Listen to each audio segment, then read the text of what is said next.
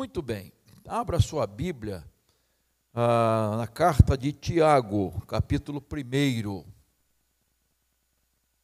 Nós, na quarta-feira passada, falamos sobre como enfrentar as. Uhum. Isso mesmo, irmãos.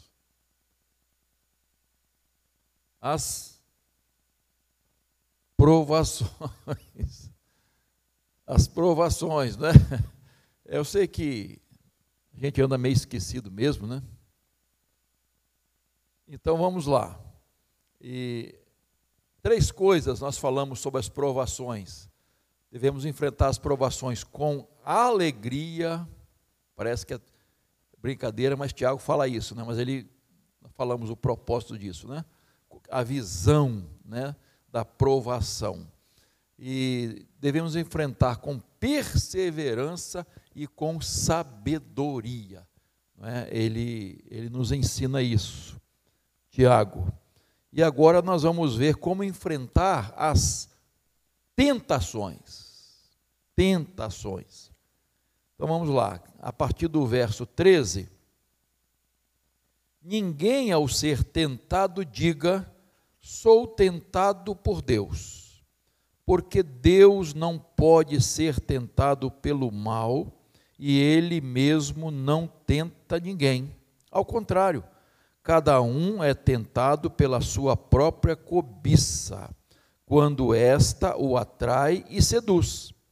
Então a cobiça, depois de haver concebido, dá à luz o pecado. E o pecado, uma vez consumado, gera a morte.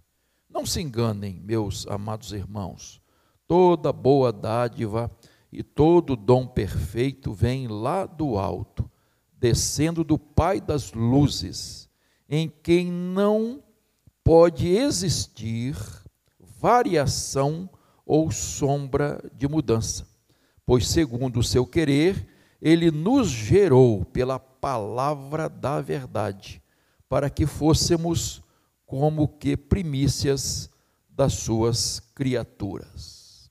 Amém, queridos? Então, falamos de provações e agora de tentações. Às vezes as pessoas confundem uma coisa com outra.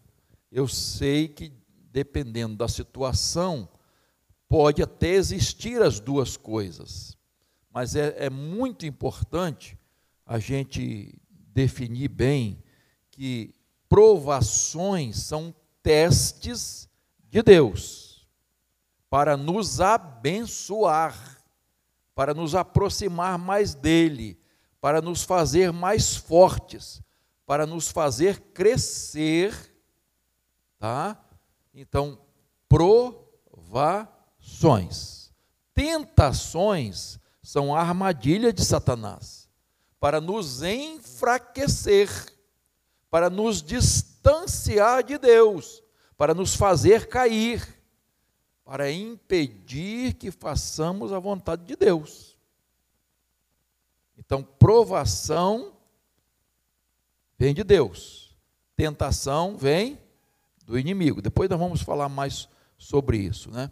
Então, quando Jesus estava no deserto, foi tentado por Satanás. Por quê?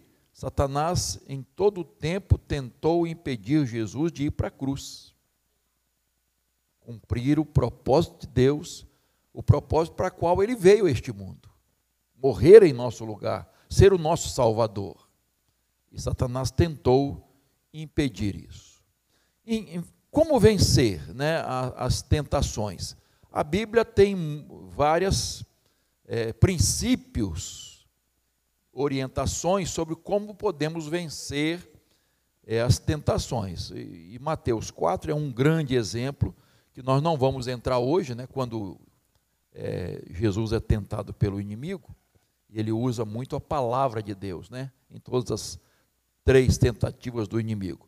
Então, há muitos princípios em relação às tentações. Nós vamos abordar o que Tiago diz aqui, tá? Então, primeiro passo para vencer a tentação é considerar a origem dela. Tá?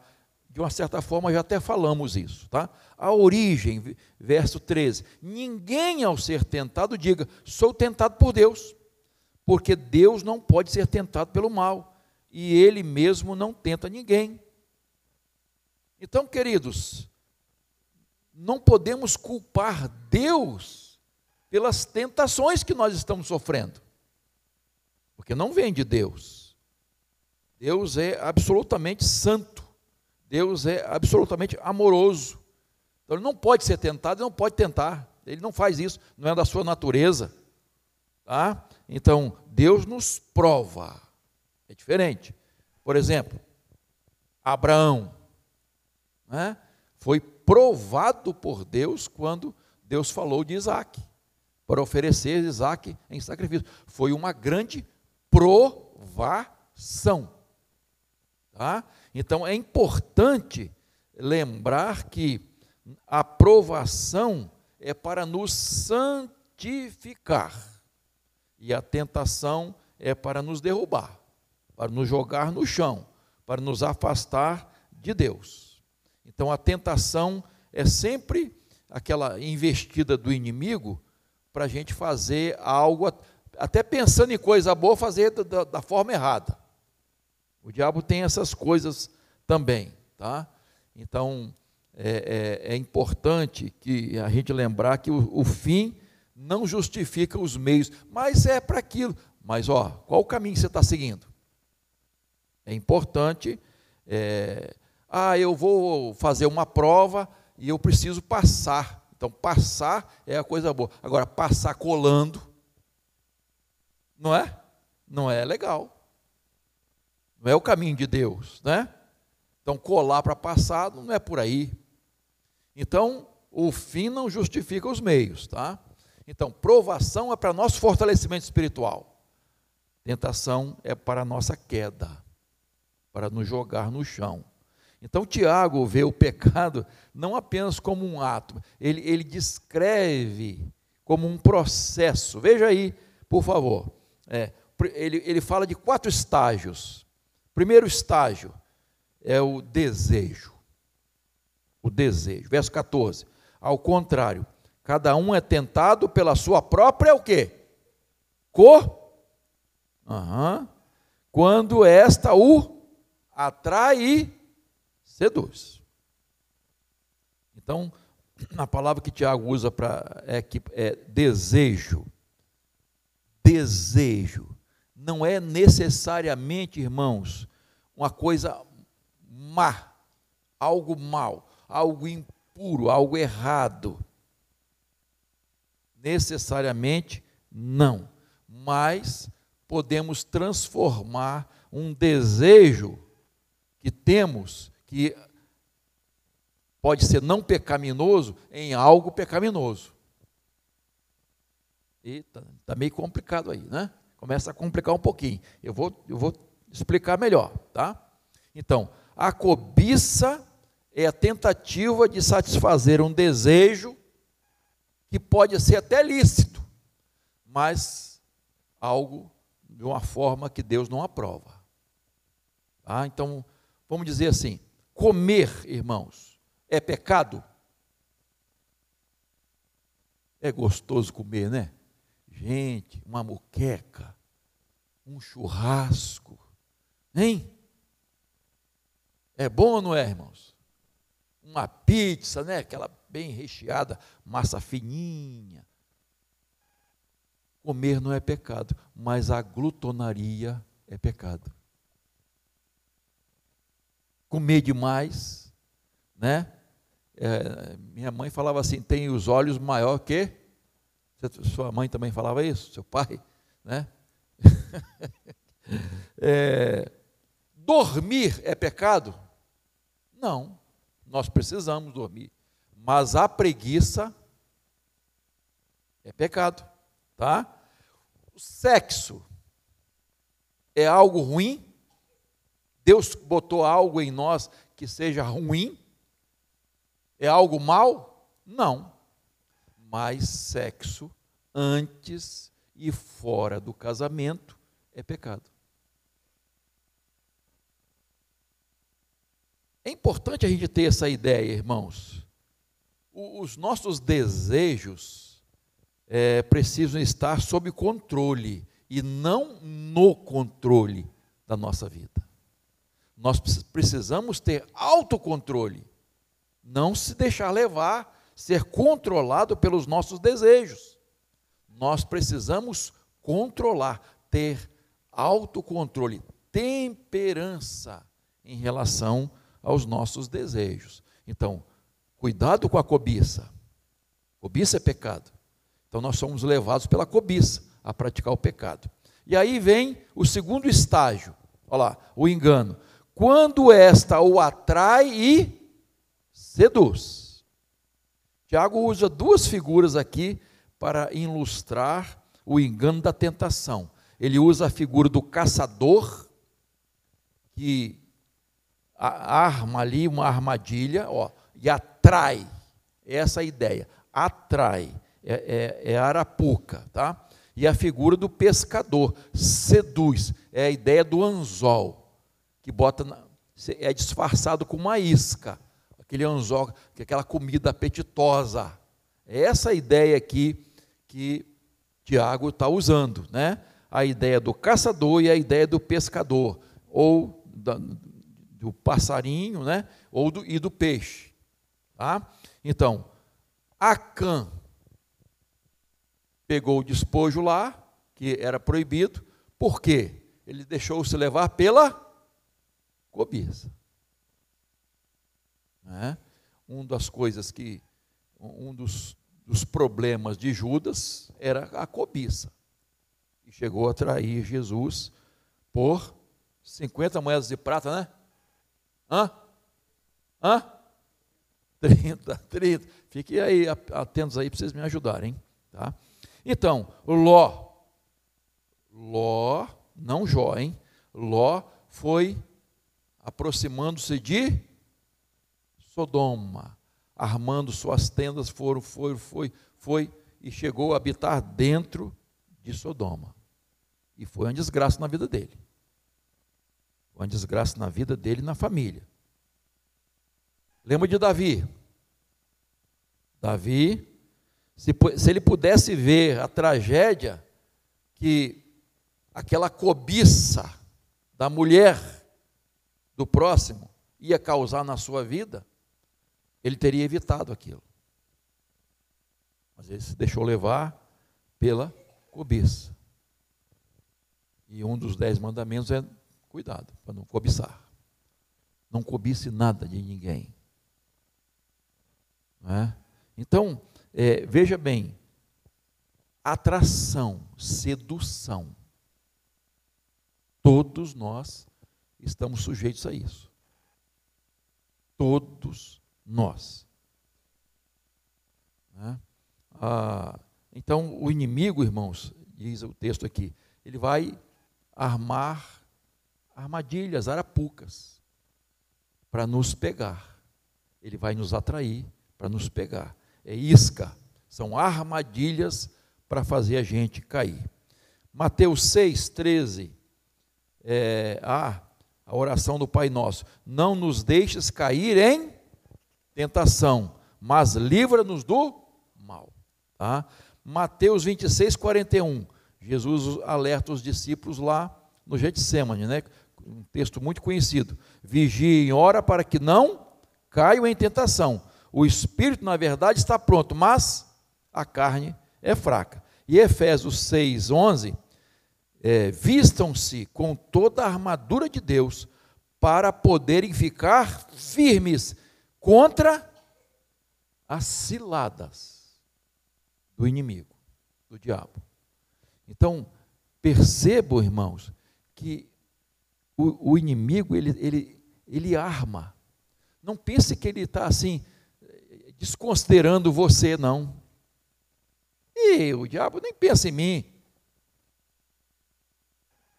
Ele está, de alguma forma, é, vigiando você, no sentido de, de algo, de, em, um, em uma situação qualquer, ele colocar uma pedra no seu caminho, para fazer você tropeçar. Armadilhas, arapucas, para fazer você cair. Em atos, né, atitudes, palavras, pensamentos. Em omissão. De alguma forma, ele tenta nos atrair. Tá? Então, assim que o diabo é, procede. Terceiro estágio, veja aí, é o, o nascimento né, do bebê chamado pecado. Verso 15: Então, a cobiça, depois de haver concebido, dá a luz ao pecado. Então, Tiago agora ele, ele muda de figura de armadilha e do anzol para a figura de um nascimento, de um bebê, um bebê, vamos dizer assim, maldito, que é o pecado. Tá? Então, o pecado vai sendo gerado dentro de nós, em nossas mentes, irmãos. Ele vai sendo gerado até nascer. Até nascer.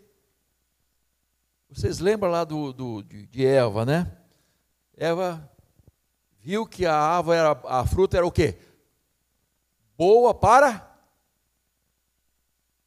comer, agradável aos olhos e desejável para dar entendimento. Olha só, olha a atração que o inimigo usou para seduzir Eva, tá?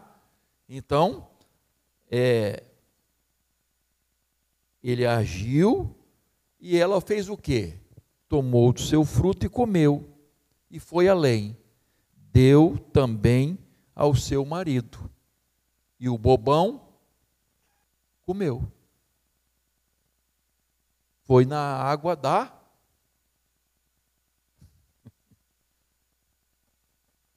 E se ele dissesse, não, olha só, imagina, não, Deus proibiu isso.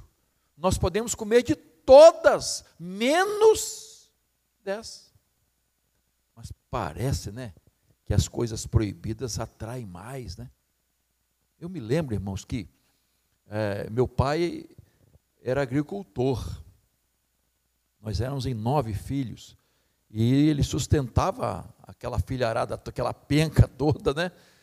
Com agricultura. Por sinal, um, um excelente homem, né? trabalhador demais. E tinha tudo no sítio. Era um sítio, uma coisa impressionante. Tinha tudo.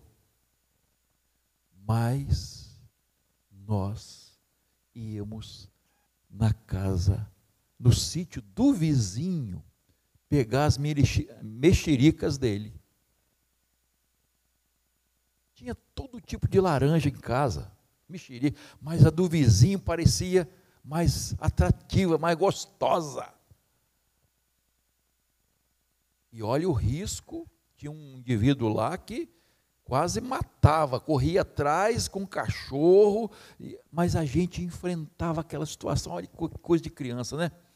A gente enfrentava tudo aquilo, passava assim numa seca, tinha que abrir o arame assim para poder passar. E quando voltava correndo? Gente,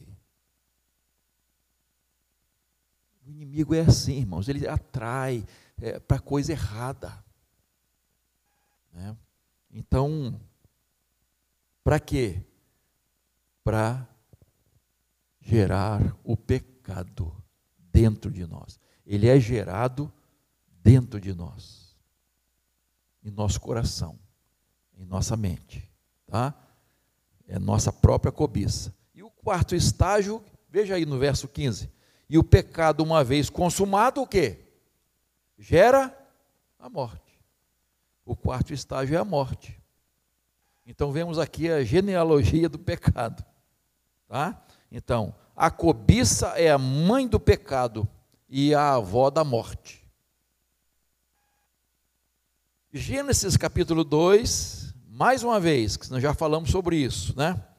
Mas da árvore do conhecimento do bem e do mal você não deve comer, porque no dia em que dela comer, você certamente, ó, ó, o último estágio aqui, morte. Mas o que, que o, o diabo disse para Eva? Certamente, olha só, certamente, versículo Gênesis 3, 4, a serpente disse à mulher: É certo que vocês não morrerão. Olha como o diabo ele, ele tenta contradizer a palavra e contradiz a palavra. Ele fala o contrário do que Deus diz para enganar, tá? Então, veja bem, comeram, morreram física e espiritualmente. Consequência do pecado. Romanos 6, 23. O salário do pecado é a morte.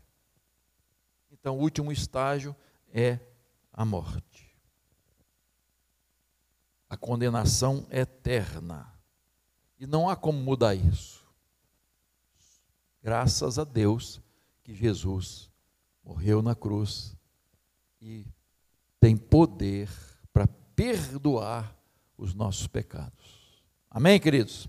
Segundo lugar, considere a bondade de Deus. Verso 17: Toda boa dádiva e todo dom perfeito vem lá do alto, descendo do Pai das luzes, em quem não pode existir variação sombra de mudança.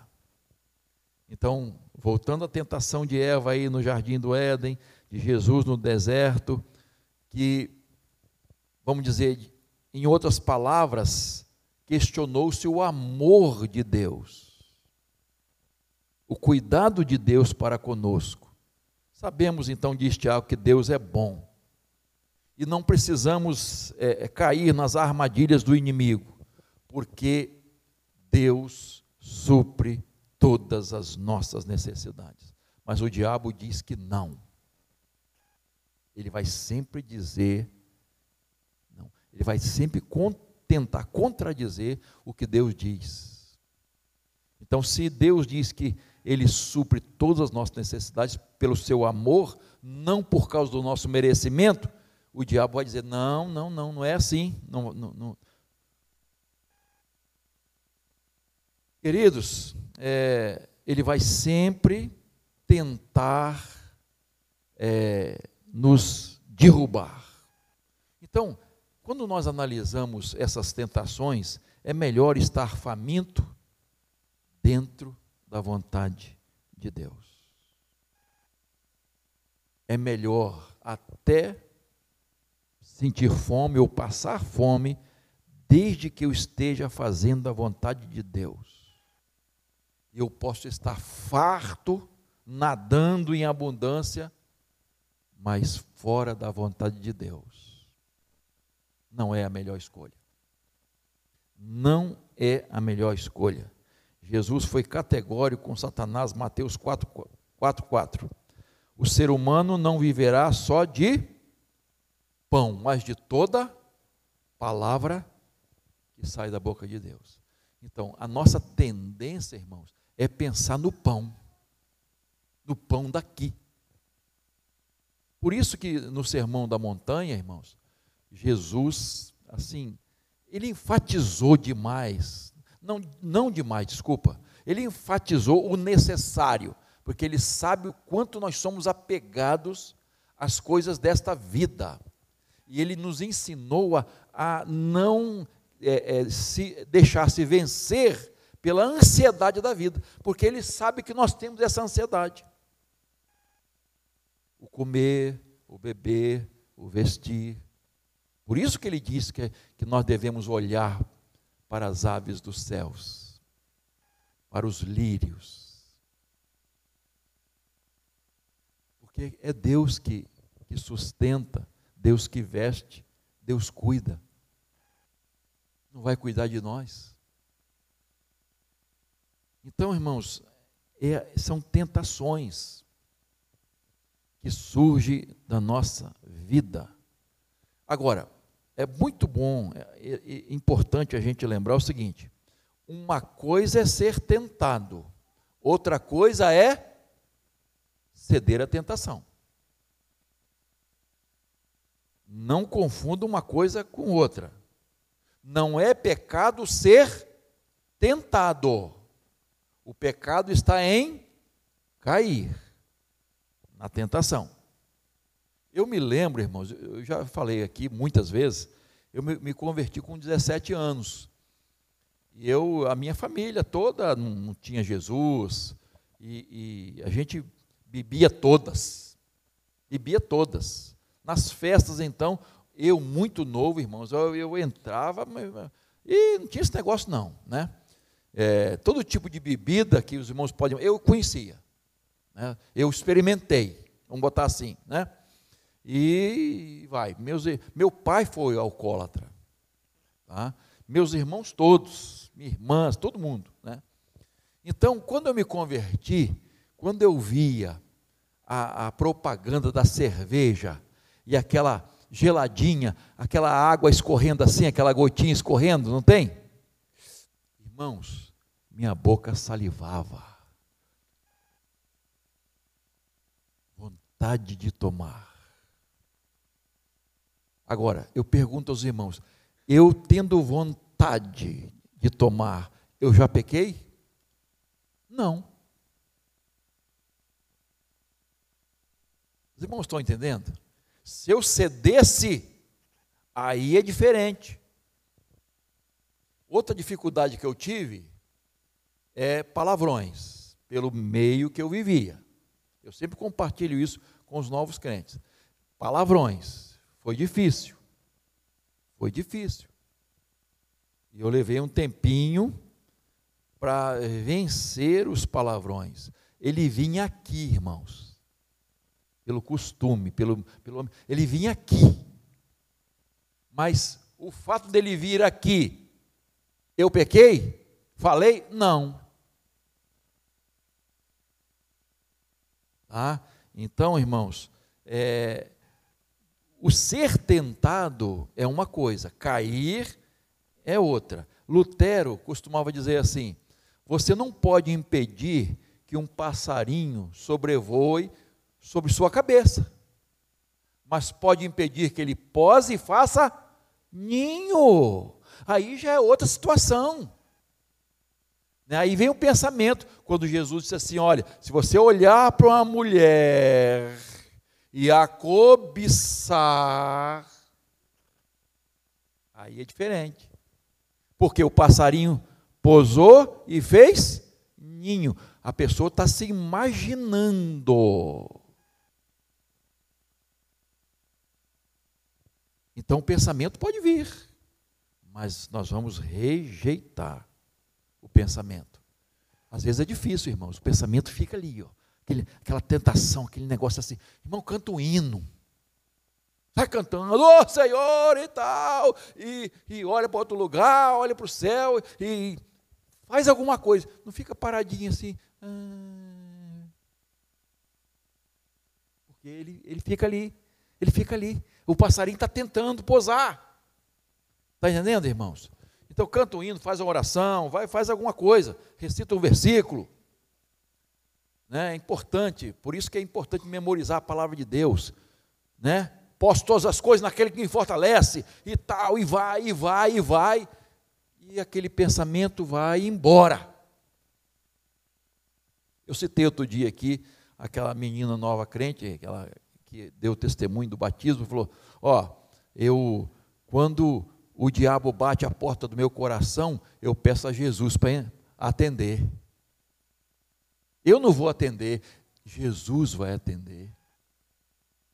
É como vencer a tentação, irmãos. Esses pensamentos, né? Então, Jesus disse assim: Olha, quem quiser vir após mim, né? Negue-se a si mesmo. O que é negar-se a si mesmo, irmãos? É dizer não para nossa própria vontade. Olha só, eu estou com vontade.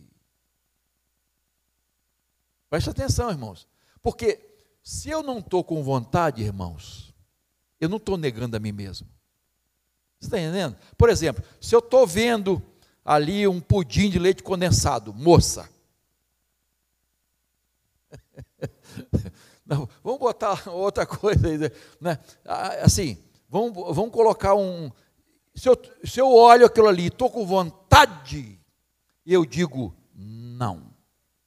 Pudim é bom, né? Não, vamos botar um negócio aí, outra coisa aí. Então, estou com vontade.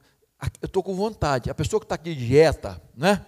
Aqui ninguém está de dieta. Então, você diz o que? Não para a sua vontade.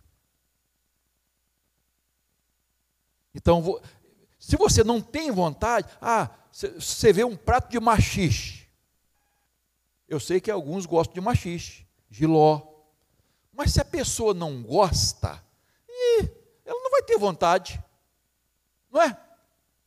Agora, se for uma picanha, estiver com fome, aquele cheirinho de carne no fogo, né? aquela, aquela gordurinha assim caindo em cima do, do, do, do carvão, ai irmãos, ai Jesus amado, né? me socorre aqui, né? Então veja bem, você só nega a si mesmo se você tem vontade de fazer. Por isso a importância que Jesus disse de negar-se, porque nós vamos ter vontade de fazer o que é errado, irmãos. E muitas vezes não vamos ter vontade de fazer o que é certo. Paulo teve a coragem de dizer isso. Que eu quero, eu não faço, e o que eu não quero, eu faço. Tem coisas que nós não vamos ter vontade e vamos precisar fazer. Temos que fazer. Ah, não estou com vontade, meu coração não pede, não está pedindo. Ah, que negócio é esse? Ah, essa vontade é maior do que eu. Ah, quantas vezes você ouve isso? Ah, essa paixão é maior do que. Ah, tenha paciência, você é uma barata, meu irmão. Que negócio é esse? É um rato? né? Que negócio que não, não, não consegue vencer? Então há coisas que nós vamos ter vontade de fazer e precisamos dizer não. E há coisas que nós não vamos ter vontade de fazer e precisamos dizer sim. Por exemplo, segunda-feira, você tá, passou um final de semana, segunda-feira aquela chuva fininha, frio, agora está calor, né? Mas você, você se levanta assim com a vontade de ir trabalhar. Oh, segunda-feira! Não. Mas você vai. Você vai, porque é melhor. Você vai fazer uma cirurgia do coração. Vai botar um ponte, não sei quantas pontes aí, safena, não sei o que, vai. Aí você vai dizer, doutor, abra tudo aqui, que eu tenho uma alegria de ser aberto aqui. Fazer. Mas você vai fazer por quê? É melhor para você. Você precisa. Não é? Tomar aquele chá amargo de quê? Como é que é? Boldo. Que troço horrível, né? Mas você, às vezes, precisa tomar. Por quê? É melhor. Colher sangue. Ah, doutor, tira aí, meu enfermeiro. Tira um bocado desse sangue. Que coisa legal, essa. essa é, é, e é grossa a, a agulha é grossa. Ah, que legal. Tira. Ah, meu irmão. Mas você não tem que fazer exame, tem, tem que colher o sangue. Então você tem que fazer.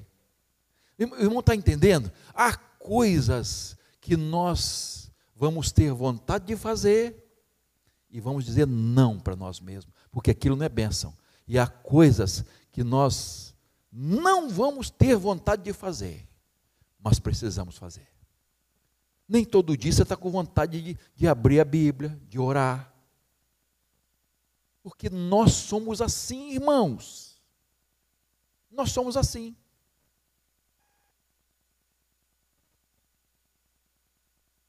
Igreja. Tem uns, depois da, depois da pandemia foi aquela alegria, né, de vir voltar. Mas nem todo mundo tem vontade, irmãos vir no domingo, Você encontra crentes fazendo um monte de coisas. No domingo, dia do Senhor, dia de estar com o povo de Deus na escola dominical, mas como surge coisas.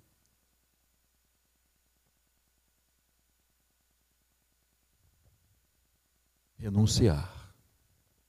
Renunciar. Dizer não, queridos.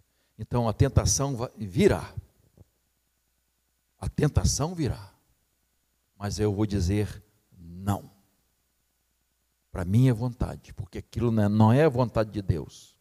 Porque o meu coração é enganoso. Eu posso até estar desejando, mas meu coração é terrivelmente enganoso. Então aquilo que eu quero, possivelmente, não é da vontade de Deus. Então eu tenho que renunciar. Então, olha só, Deus, ele, ele, Tiago fala, Deus dá somente boas dádivas. Tudo de Deus que Deus dá é bom, até as provas. Até as provações. Por isso que Tiago diz lá no início que devemos ter alegria quando enfrentarmos várias provações, todo tipo de tentação né? Então, de, de provação, melhor dizendo. Então, alegria. Por quê? Porque é, Deus, o, que vem de Deus, irmãos, é sempre bom. Não pode vir nada ruim de Deus, até provações. Por exemplo, Paulo, é, pa, sim, Paulo, quando teve o espinho na carne, ele orou seis vezes, né? Hã? Três, irmãos. Três vezes para Deus tirar aquele espinho. E Jesus tirou. A minha graça te basta. Que o poder se aperfeiçoa na fraqueza. E aquele espinho, embora incomodando o apóstolo Paulo, que a gente não sabe exatamente o que, que era o espinho, há conjecturas, né? a gente não sabe exatamente, foi uma bênção na vida dele. Às vezes a gente tem um espinho, irmãos, e aquilo está ali, está incomodando a gente. E na nossa visão humana, aquilo é uma desgraça da nossa vida. Mas Deus trabalha de tal maneira, irmãos, e rever, reverte aquilo para bênção na nossa vida. Então, o espinho na carne foi bênção na vida do apóstolo Paulo. E a ideia de, de, de descendo, é interessante o sentido do, do, do, do verbo, né?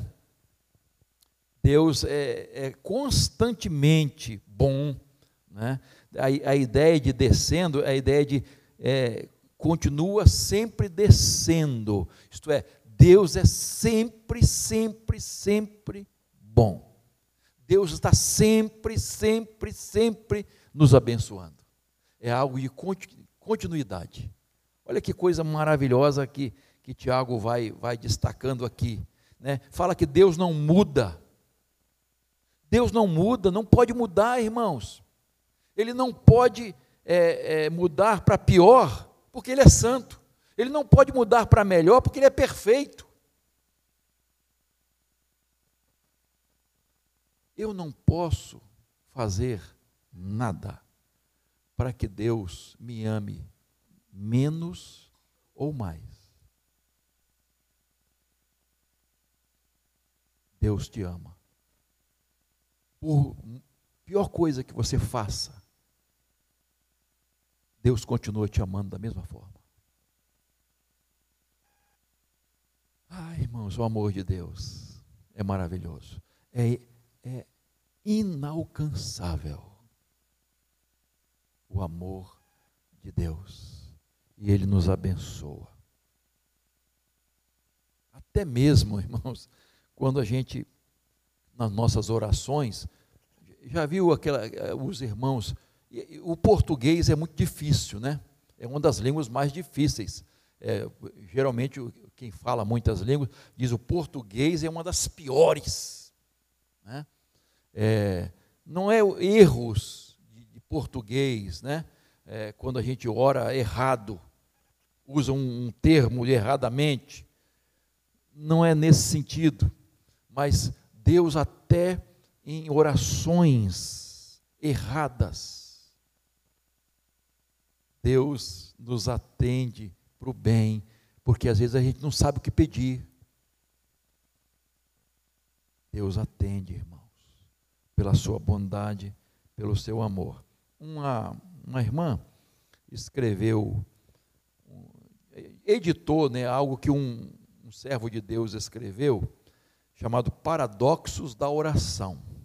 Ele diz assim: Pedi a Deus força para alcançar êxito, fui enfraquecido para aprender a humildade para obedecer.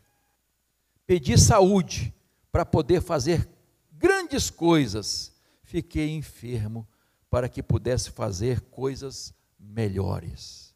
Pedi riqueza para que pudesse ser feliz, foi-me dada a pobreza para que eu pudesse ser sábio.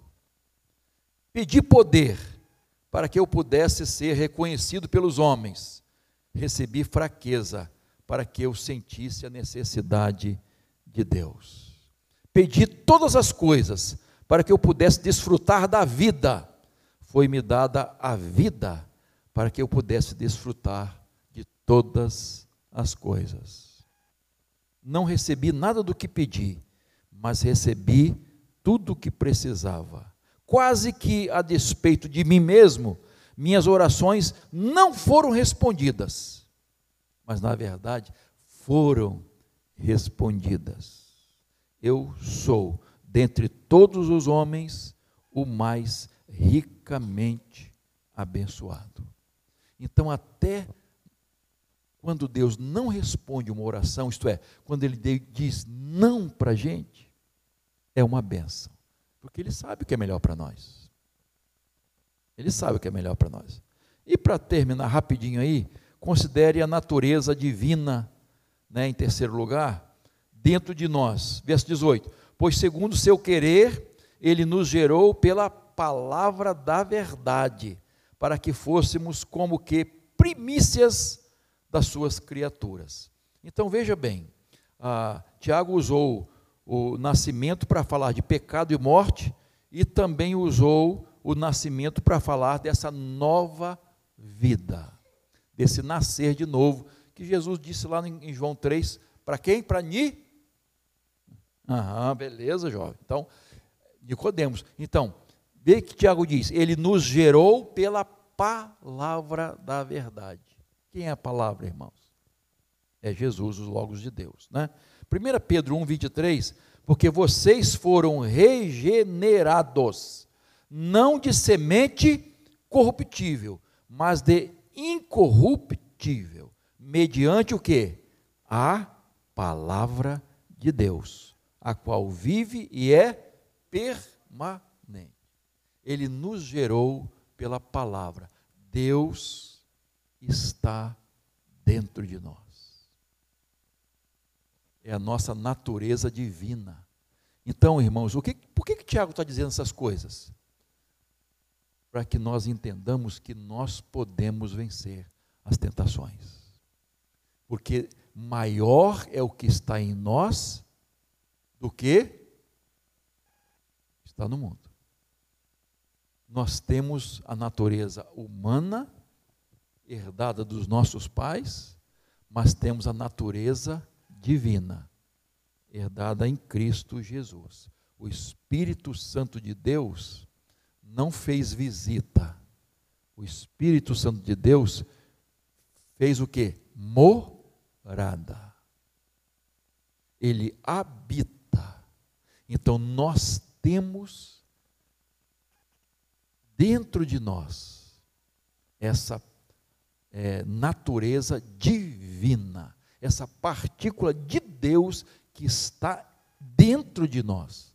Então nós podemos vencer todas as tentações, porque o Senhor está conosco. Amém, queridos?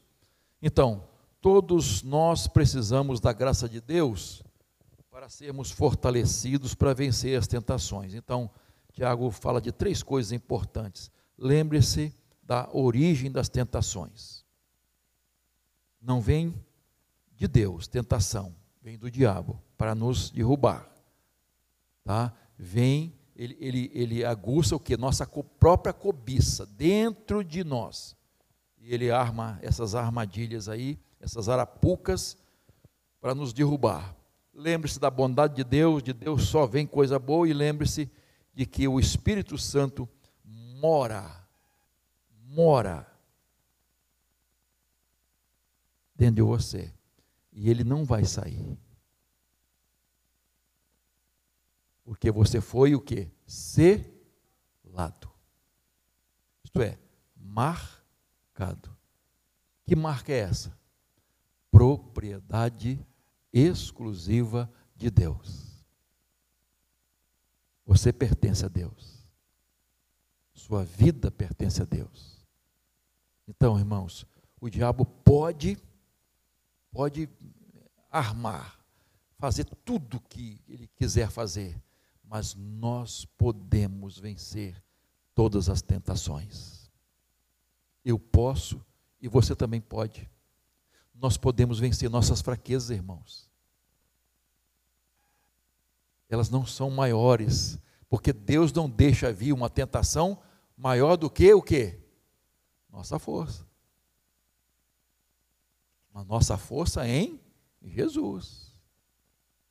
Porque a nossa carne, o espírito está pronto, mas a carne é fraca. Então nós podemos vencer todas as tentações pela graça de Deus. Vamos vencê-las, irmãos?